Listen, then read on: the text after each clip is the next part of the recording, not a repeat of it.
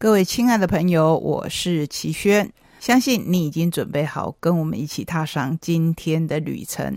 首先要跟您分享一个消息，就是从下个礼拜开始，我们的节目要改变时间播出，可是变动不大，一样在礼拜天，只是从一点到两点改成两点到三点。你可以先睡个午觉，再起来听我们的节目。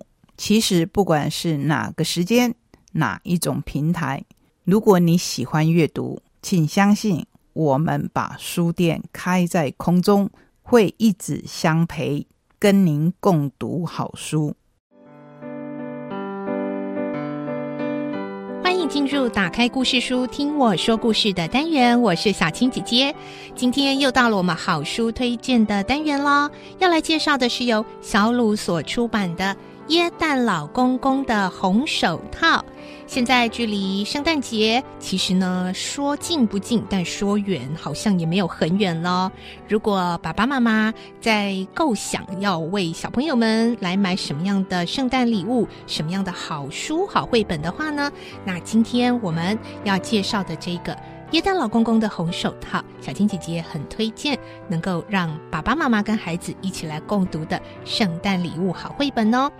首先，我们就要先来邀请今天啊电话连线由小鲁文化的责任编辑林小珍小珍姐姐来为我们介绍今天的好书哦。Hello，小珍。呃，各位大朋友小朋友，大家好，我是小鲁文化的编辑小珍。那首先就要请小珍来告诉我们一下，嗯，小朋友都会很好奇，圣诞节圣诞绘本故事很多很多。那今天这个三浦太郎的绘本是什么样子的一个故事呢？哦，这个故事它其实。他就描述呢，他在雪花飘飞的一个耶诞夜里啊，嗯，然后小女孩在前往小镇采买的路上，她捡到了一只大大的红手套，她就心想说，嗯，这个应该是耶诞老公公遗失的吧？嗯，那天气这么的寒冷，耶诞老公公应该也很伤脑筋啊。嗯，那善良的她就想说，嗯，我想要把手套送还给耶诞老公公。嗯，那她要怎么做呢？那他。在找的过程中呢，就是想说耶的老公公在哪里呀？那各位大朋友小朋友也可以在故事中去发现，说小女孩最后能够顺利送还手套吗？对呀，呃，我觉得，因为现在我也当妈妈了，就会很感动吼。我这个如果我女儿在路上 捡到东西，我她这么勇敢的想到要去还给对方。我一方面会很担心啦，可是一方面也会觉得哇，他真的是很有正义感诶，而且他并不会小看自己哦，觉得说，哎，那这个不关我的事啊，这个这个掉的人就掉了这样，他会想说，哎，这是谁掉的？可能是谁哦？那我要怎么去还给他？所以呢，这也是待会我们会再请小珍姐姐跟我们提到的。虽然这个故事情节看似很简单，可是我觉得其实留有很多爸爸妈妈跟孩子可以讨论的这个空间哦。那我们再回到刚刚提到的三浦太郎，是不是可以请呃小珍姐姐为我们介绍一下？或许爸爸或妈妈，您是不是也曾经看过三浦太郎的绘本？可是其实你不知道他就是这么暖心的一个作者，是不是？我们介绍这个日本的知名画家呢？好的，那三浦太郎老师他本身是就是一位设计师，然后他在大学毕业之后就开始当插画家，那他创作了非常多的作品，而且他也入选过意大利的波隆纳国际童书插画展，那就是得过很多奖，那他的绘本也被翻译成。呃，各各个语言，像是瑞士啊、意大利、西班牙等多国的语言，他的作品就是深受世界各地的孩子们的欢迎。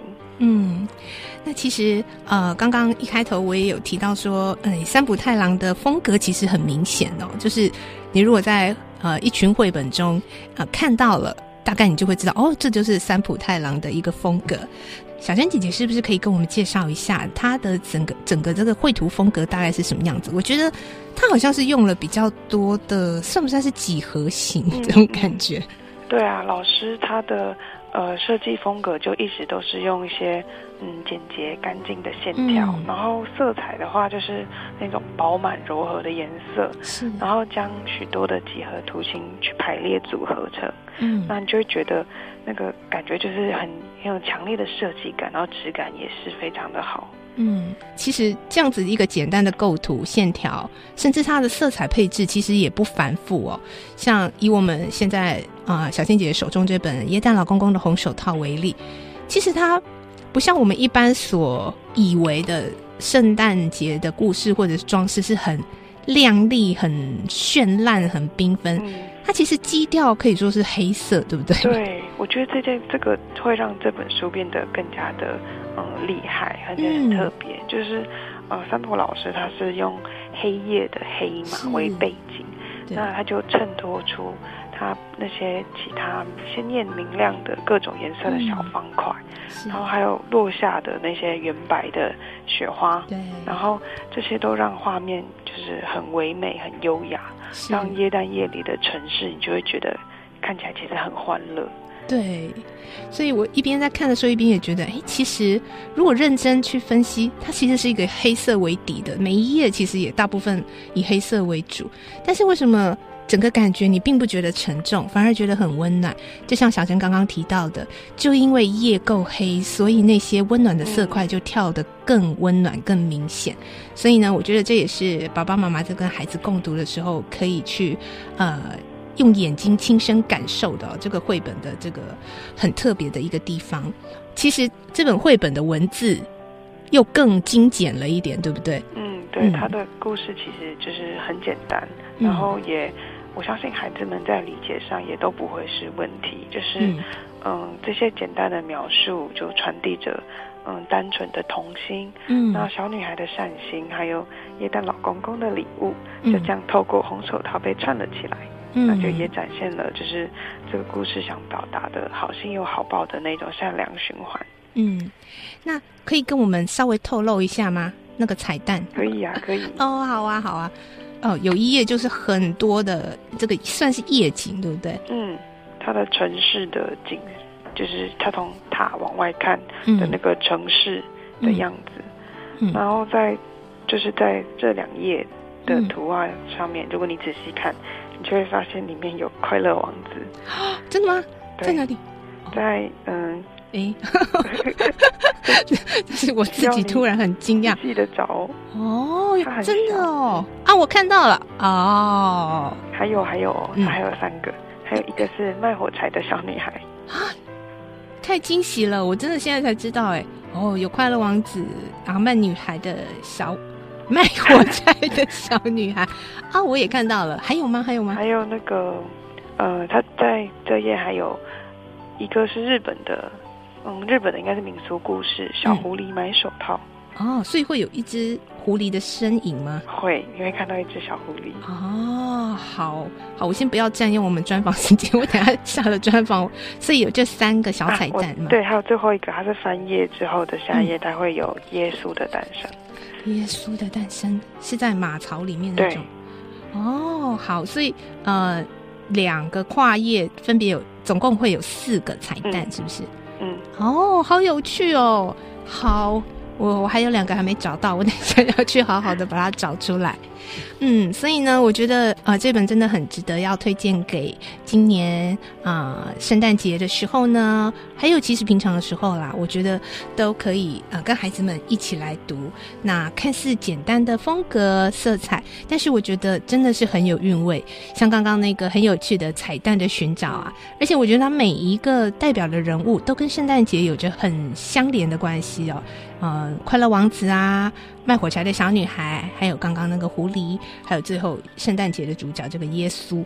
嗯，希望小朋友们可以去找出这个绘本，你也来找找看彩蛋哦。好，那最后要请小珍为我们分享一下哦。啊，您觉得这样的一本绘本可以爸爸妈妈怎么跟孩子共读呢？嗯，首先就像是我们说的圣诞节的，应该说耶诞的一个精神，就是我们希望。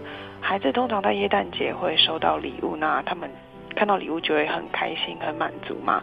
但我们也希望透过这本书，可以让孩子知道说，呃，像就是收到礼物很快乐。那你如果能够跟别人分享，就是把爱，然后把就是喜悦这样分享给其他人的话，那会让每个人都可以呃得到那种嗯温馨的感情，还有那种支持的力量。那就是我们就是。可以为，呃，你附近的人，然后身边的人去做更多的事情，然后去尽一份心力。那希望这种嗯感恩啊、珍惜，然后呃利他的这种精神可以被传递。嗯。嗯是，好，我们今天非常谢谢啊小鲁出版的责任编辑林小珍，小珍姐姐这次来到我们的节目中，为我们介绍这本《耶诞老公公的红手套》。像刚刚最后小珍所说的，其实呃，在圣诞节，大部分的小朋友都觉得要等着接收礼物，但是这个短短的故事却告诉我们，其实孩子虽小，但是他也是有那个心。有那个能力，可以是成为付出、跟分享、跟给予的那一方哦。好，谢谢，再次谢谢小珍，谢谢大家。嗯，好，下次再请小珍为我们来到单元中推荐其他的好书了。谢谢，好，拜拜，拜拜。